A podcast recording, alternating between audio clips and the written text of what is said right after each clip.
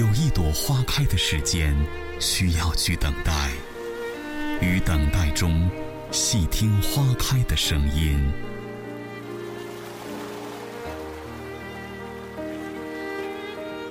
有一盏茶浓的间隙，需要去品尝。在品尝里，静观茶叶的沉浮。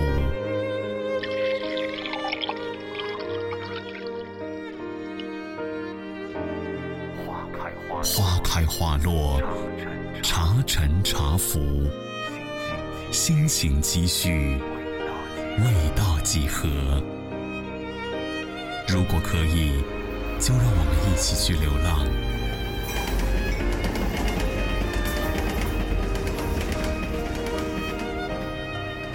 流浪在冬日傍晚的街头，流浪在暮色降临的小路。乐音网络广播电台，带你一起去流浪。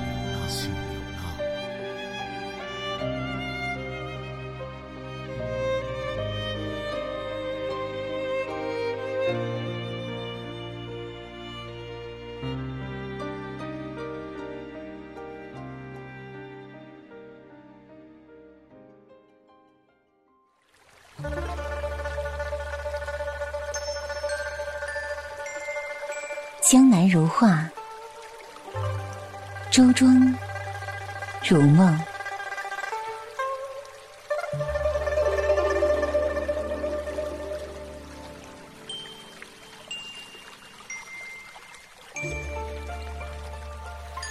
小船从桥洞下翩然驶过，一只鱼鹰已扑通一声扎入水中。那个流浪的女子。在漫山的油菜花中，找不到归路，无法拭去眼中的泪光。迷楼里的酸腐文人，还在唱和些什么？而窗外的烟雨，早已经淅淅沥沥，淹没了人生。如幻的双桥，如一弯新月，挂在画家的油画里。然后，梦开始了。周庄，亦或是在梦里。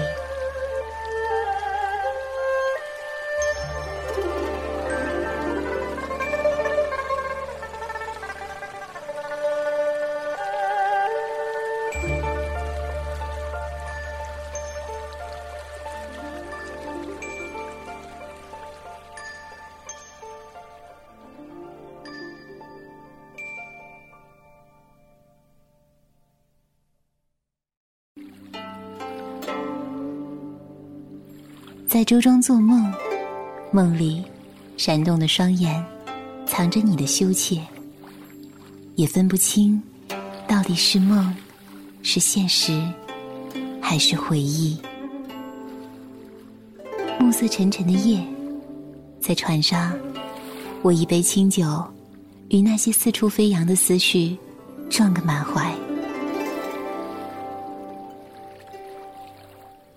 夜的周庄。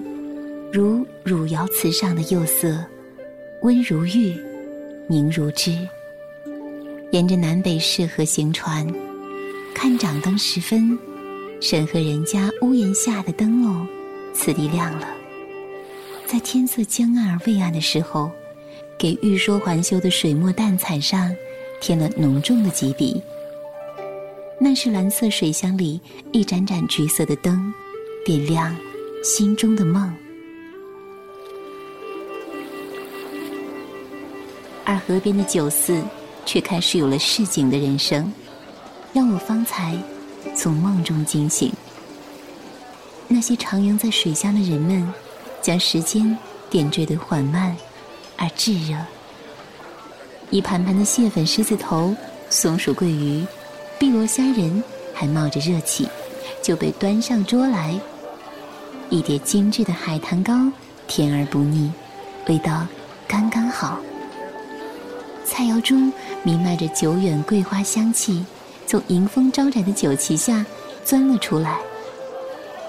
那是一个蕴含了秋日宁静的春的滋味。浅酌低唱，实在是很适合这样的夜。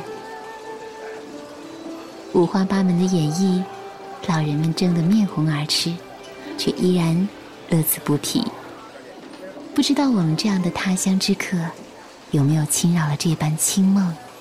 也许，他们本来可以惬意自然的生活，做着自己的美梦，可是却是我们这样一些人，想要去别处领略不一样生活的人，残忍的撕裂了他们悠闲的步调。也许，周庄只适合这里的人，他们可以用温柔的吴语打招呼，把一曲江南小调哼唱的韵味十足。把不咸不淡的日子过得绵长而温暖，而我们大概一辈子也学不来。可是啊，还是忍不住心生艳羡，想要留下一辈子、下辈子。好想要上岸去吃蘸着甜面酱的卤干子。跟院门前的老奶奶讨教绣牡丹方口布鞋的秘诀，和河边的老爷爷谈谈吴越争霸或是文修武宴。可是我终究没有上岸，我有我的目的地，我要去的南湖，只好就此匆匆别过。这样的夜很惬意，穿堂的和风把亭角的几盏灯笼弄得摇曳翩翩。也揉碎了河里的斑斓。河边的八角亭里，唱曲儿的小姑娘朱唇轻启，那曼妙的歌声就行云流水般的淌过来，好像要把人的心都喂烫妥帖了。而更多的声声胡歌从不知名的巷落里飘出来，洒在窄窄的河面上，似飞花，如飘絮，融化开了。心被这样揉碎的时光催眠，思绪飞得好远好远，在你看不到的另一面，有清淡的思念，碎在明净的河水中，碎在周庄的美梦中。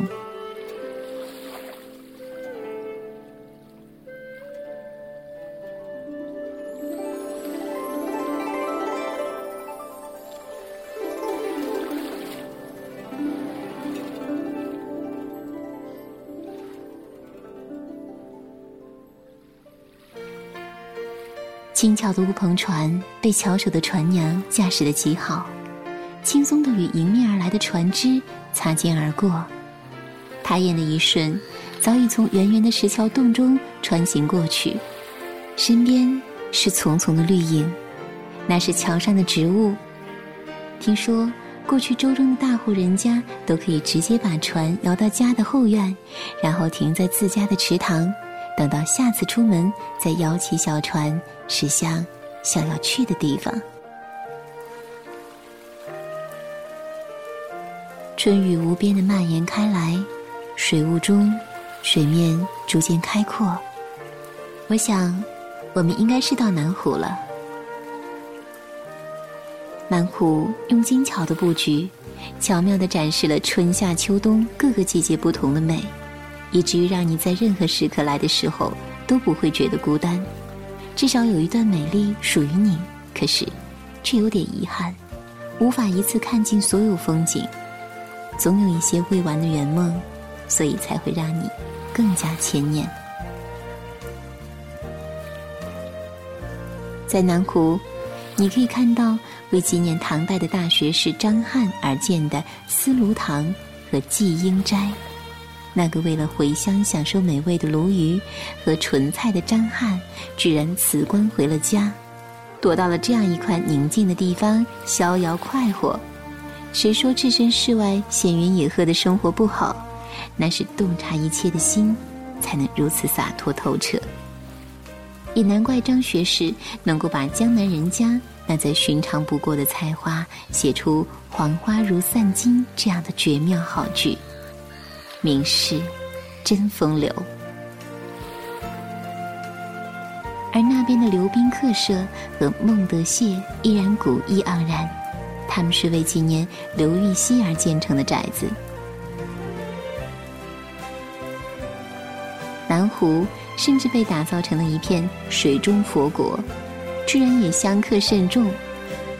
所有的那些传奇与故事，都随着岸边青灰色的河埠头，被潺潺山塘水冲刷得清清爽爽，光可见人，总会通通透透，还我们一个最本真的周庄。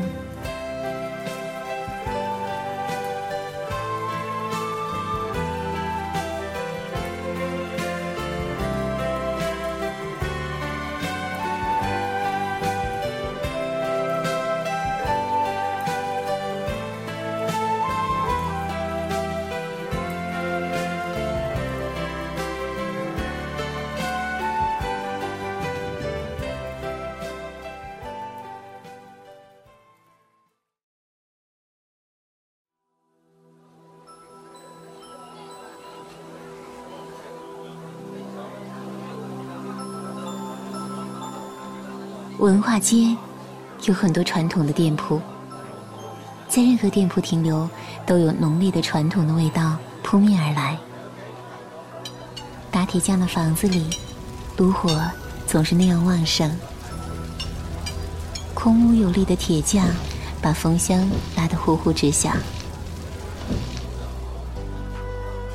而那边卖竹器的店家，则摆放了各种大大小小的竹条或是柳条编成的东西，从沙发到小篮子，每一个都让人爱不释手。还有卖棉花的、卖绸缎的和青花瓷的。而那个房子是一个绣庄，房子不太新，斑驳的白石灰和灰色的墙体几经剥落。可是，木门窗棂依旧一尘不染。支起来的花格窗里，我看见一个清俊的姑娘，正用细细的针线穿过手中框成的白色绢面。暖黄的落日余晖，把她的发丝勾勒出一圈亮眼的金色。那女孩子长得很美，尖尖的眉毛，低垂下的眼睫，密密长长，最美的。还是那身水色绸衣，中式的盘口，青花瓷的蓝色刺绣花纹，自然流露出一段风流韵致来。大家都叫她阿碧，不是《天龙八部》里那个住在姑苏慕容燕子坞的阿碧，而是住在周庄的绣娘阿碧。阿碧还很年轻，不过二十三四岁。可是已经懂得了在激流勇进的社会中抽身。他选择回到生养自己的老家周庄，开了第一家手工刺绣和中式定制服装的店铺。没想到生意居然出奇的好，很多选择传统中式婚礼的新娘都不远千里来到这里，寻找传说中的那个阿碧。看他是怎样用纯手工的一针一线，把一件汉服打造的美轮美奂。而阿碧的绣庄旁边也是一对姐妹，她们卖好看的工笔画、描金瓶子，有人的时候就温柔的招呼，更多的时候则静静坐在高高的柜台后边，对着一只剔透的小瓷瓶细细描画。他们也许不知道。他们娴静如花的背影，比瓶子更动人。我搬出一条竹椅，泡上一杯清茶，临河而坐，看斜斜的夕阳透过河边低垂的杨柳枝叶，闲散的洒在身上。伸个懒腰，感觉自己比对面屋顶瓦片上蜷着的那只猫更慵懒。细细的柳丝。就像儿时的风筝线，在我的指尖缠绕，伸出手去，好像可以牵引到什么。那是一个久远的梦吗？始终还是喜欢一个人，坐着，发呆，看来来往往的行人，比风景更奇妙。那边石桥下，一对恋人相拥而吻，柔情而甜蜜。而一抬头，能看到那边青苔爬上的灰墙上。黑幕的窗棂半开半掩，一只素手搭在墙外，腕上一只绿玉镯子在葱白的腕上滑落，足够让人浮想联翩了。一直坐到夕阳西沉，月牙儿悄悄升上天边，古舟凌波，仿佛是凝彩的水墨被搅乱，将把灯影斑驳的影像荡碎了，只留下船尾被兜起的缕缕明衣。河中升起了淡似缥缈的水雾，把我们笼罩其中了。河边老槐树的倒影和夜泊的扁舟，是一幅美丽的版画。书场里的人影和琵琶声都渐渐稀朗了。石桥上摇着蒲扇，老人们拎上自家的小竹椅回家。路不长，路灯却把长长的蹒跚的影子留给了石板街。可我还不舍离去。朱庄的日子淡泊而安定，幽僻却不遗世独立，没有纷争，不被觊觎，日子打发的像周庄的水一样平常。其实生活都是自己写的，苦乐从心，冷暖自知。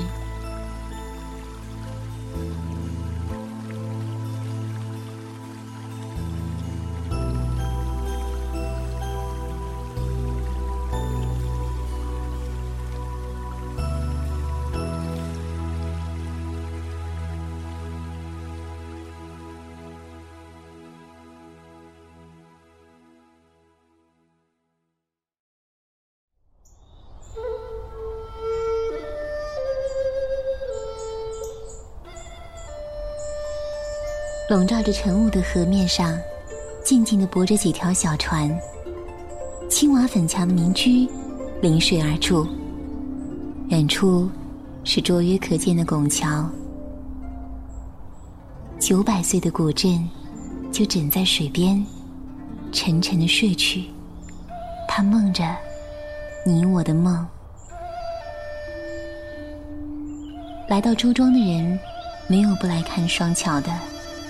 双桥，更像是一种象征，只是到底象征着什么？相信，在你我的心中，也许是不同的答案。这是两座古老的桥，圆的世德桥和方的永安桥，它们早在明代万历年间就建成了，如今依然巍然屹立在清澈的银子浜和南北市河上，交汇成十字。一圆一方，就像一片钥匙，将这里的清幽宁静牢牢锁住，所以人们也叫它钥匙桥。这里曾经遗忘了多少美梦，又埋葬了多少思念。双桥就如同架设在心中那两条平行的思念，此端是爱意缠绵，彼端。是不可交集的望眼欲穿，心中总会涌起各种情愫。孤单的、享受的、平静的、忧伤的。言语太轻，回忆太重。那些在自己心中不停转动的唱片，是装满着你的影子的记忆。时间的唱针在凹凸不平的音轨上。留下不可磨灭的印记，远方的你一定无法感受得到，因为你已经有了新的生活，而我，即便看起来是如此快乐的样子，却无法淹没心中斑驳的想念。在无人的时候，在这清扬的水中央，在这方圆孔的石桥下，还有鳞次栉比的青瓦白墙边，我想起你来。淹没在一朝的风帘，再次将爱埋葬在孤单的绮丽中。双桥遗忘了另一个人的梦，陈逸飞的梦。一九八三年的春天，自费留美的陈逸飞回到上海，来到周庄写生。那时，周庄的公路都还没有筑通。于是，只好借一条小船，沿着漫长的水路来。却也给了陈逸飞不同的视角。因为时间太短促，陈逸飞没有用油画板作画，而是带了满满一旅行包的柯达胶卷，准备把周庄的美丽拍下来，再带回工作室创作绘画。那时的周庄旖旎质朴的风光实在令人着迷。陈逸飞不停地按着快门，直到拍光了所有的胶卷，才依依不舍地离去。后来，陈逸飞以周庄为题材画了许多画作，最美也最著名的那幅就是以双桥为主题的《故乡的回忆》。这幅画实在很美，悠悠的蓝色将双桥的静谧表现得淋漓尽致。再后来，这些画在纽约的哈默画廊展出，引起全世界的轰动。那些运用西方油画和中国传统水墨画技法创作的作品，将美国观众带到了神话般的境地，也把养在深闺中的周庄引入了世界。一九八四年十一月，石油巨子阿曼德·哈默访问中国时，重金买下了这幅《故乡的回忆》，作为礼物送给了邓小平。周庄。是陈逸飞梦开始的地方。后来，陈逸飞的作品接连拍出天价，飞升画坛的他，又将触角伸向了电影领域。他的《海上旧梦》强烈的画面多过于情节与情感的宣泄，没有故事，没有对白，却用自己独特的眼光，如同梦游一般，追随着一个女子，用一幅幅不断动起来的油画，讲述一段旧梦。而后的人约黄昏，也成绩不俗。只是，那些，都是过去的事情了。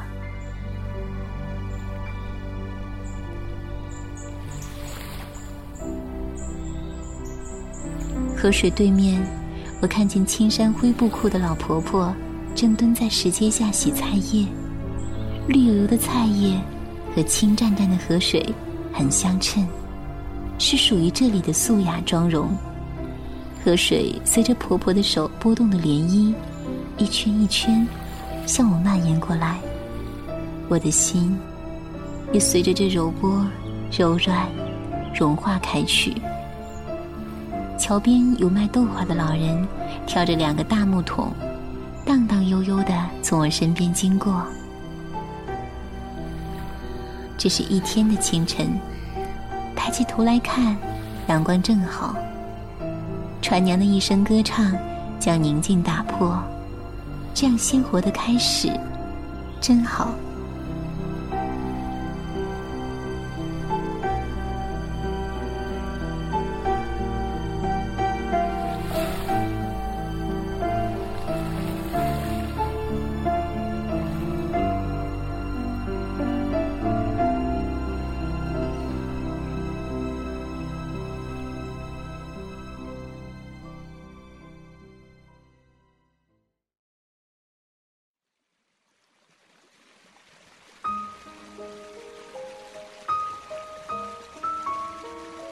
桥下，郁郁葱葱的绿叶从石板的缝隙旁溢泻出来，而桥下流动的水，仿佛有了灵性。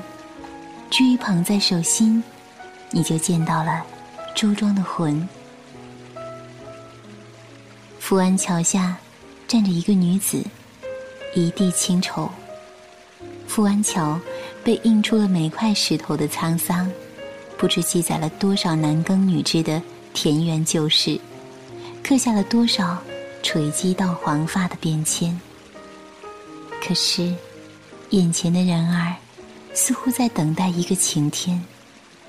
水，像一面明净的镜子，把什么都照得一清二楚。水中他的脸，依旧明净动人，可是少了些神采，多了忧伤。他记得。那一年，他十七岁，唱昆曲，他唱《牡丹亭》，犹记得杜丽娘的那句：“原来姹紫嫣红开遍，似这般都复断锦颓垣。良辰美景奈何天，赏心乐事谁家院？”台下一片叫好声，他却记住了那个没有更多欢呼声，只有一丝微笑的男人。正是那一丝微笑，泛着冷冷的寒气，他的心打了一个寒颤。演出结束后，他下到后台，有一只精致的花篮摆在桌上，花很特别，是牡丹，薄如蝉翼的花瓣是透明的粉色。闪着莹莹的柔光，他小小的诧异，那粉色很像他妆底的颜色。花篮中没有卡片。他虽然年纪不大，却也已经懂得了些人情世故，对这些纨绔子弟的伎俩早已司空见惯。他不去猜测是谁送的，也不理会那花篮，推着有点破旧的自行车。径直回家去。地上的石板早已经凹凸不平，破旧的自行车随着高低不平的石块哗哗的响，轮轴吱呀呀的转，在青石板地上留下浅浅的痕迹。鹅黄的路灯光线中，石板路、石桥栏、马头墙，都泛着柔和而温润的青色，让人很安心。他想起家门口那把古铜色大锁，上面的包浆也是这样的温润柔和。周庄比哪儿都更让他觉得真实。这里有他家那临水的小房子，有在家守着一盏孤灯等他回家一起吃饭的母亲，这些比什么都重要。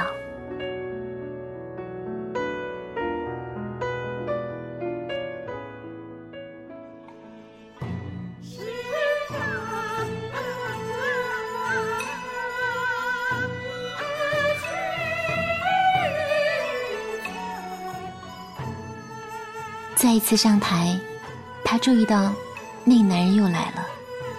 他还是那样唱，他还是那样听。第三次，第四次，他每次都能见到这个人，每次都能收到同样的花篮。直到第十三次，那个男人送他的花篮里夹着一张卡片，写着一个地址：富安桥。那是他每次骑车回家的必经之路。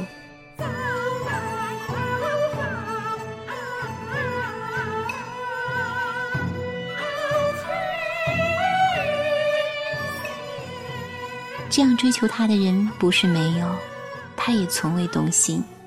这次，是怎么了呢？难道只是因为神秘才要去接近？他终究是去了，去到了那个约定的地方。故事很顺其自然的继续，他还是那个倔强的他，褪去舞台上浓墨重彩的妆，也依然面若桃花，只是少了那么一些气场与凌厉。从此，他的自行车旁多了一个他。他放弃了他的那辆奢华跑车，每天跟在女子的身旁送她回家。他们走过每一条青石子路，让晚风并肩吹过。女子问他：“你喜欢我什么？”他总是轻笑，那么温暖的看着身边的人，不言不语。后来，女子也去到男人在周庄的家。虽然她知道，这个人不属于这里，可是，她还是傻傻的希望，两个人可以在这样一个地方长相厮守，等待天荒地老的来临。他总爱问：“你会永远陪我一起吗？”可是，从来没有得到回答。女子自言自语地说：“我写诗给你。”我要画一整片天空给你，男人还是没有回应，只是宠溺的刮一下他的鼻头，用亲昵的眼神抚摸他的脸庞。男人从妆匣里拈一支眉笔，为女子淡扫蛾眉。镜子里，女人的一双眸子，多情、美好、灵秀，就像两尾小鱼在盎然游动。他没告诉女子，他最喜欢的就是这双眼眸，全是青春的神采，而他的心，仿佛早已老去。那些灿烂的胭脂红，魅惑的烟熏蓝，野艳的咖啡金，都曾是女子的所爱。似乎只有这样的颜色，才能让自己有一种安全感。可是现在，她不需要这些。他相信，他已经找到了自己的幸福。可惜，幸福是镜中人，清晰可见，却又触不到。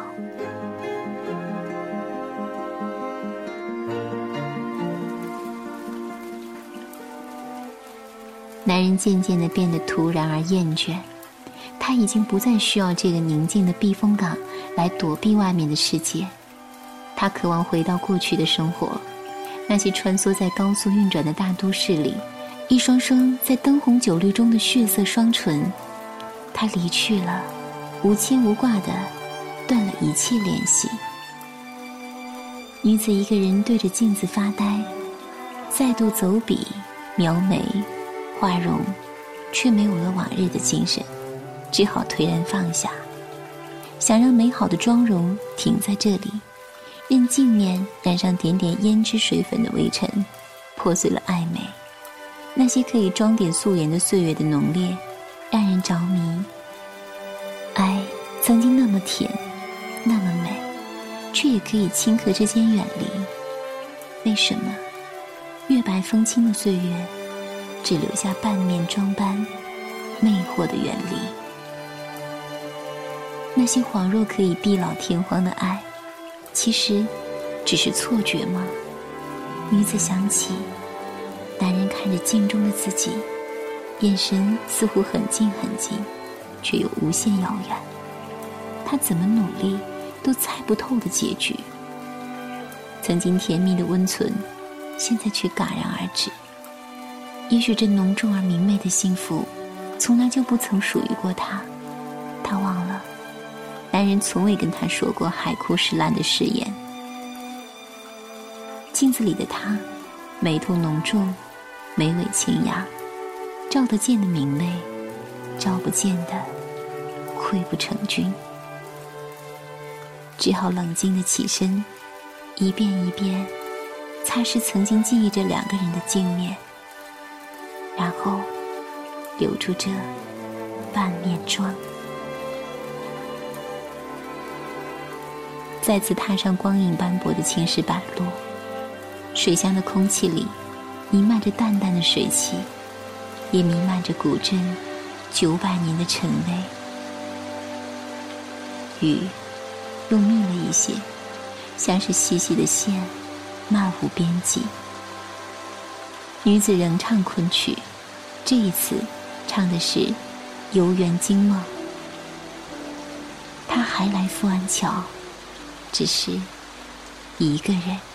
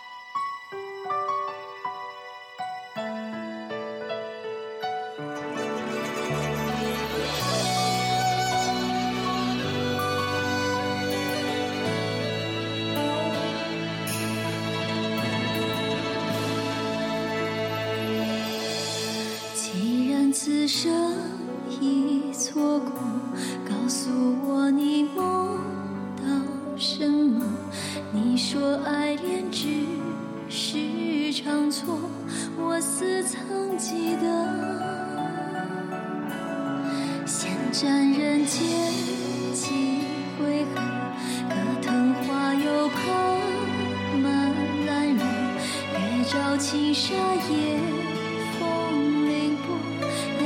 生什么？掌心的线断了联络。乐音网络广播电台开播了。乐音网络广播电台现面向全国招收网络主播 DJ，只要你有梦想、热爱播音，乐音网络广播电台就期待您的加入。详情可以加入乐音亲友 QQ 群五二幺四七七二二咨询，或登录乐音网络广播电台官方网站，网址 fm 点 ueyin 点 com。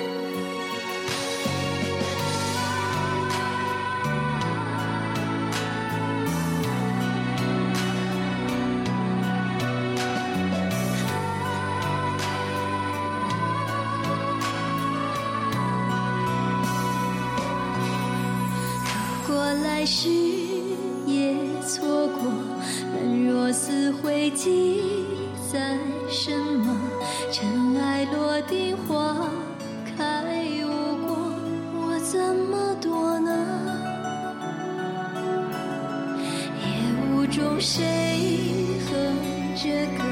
时而平静，时而曲折，过客总是醉或梦着。传唱了传说，掌心的线。索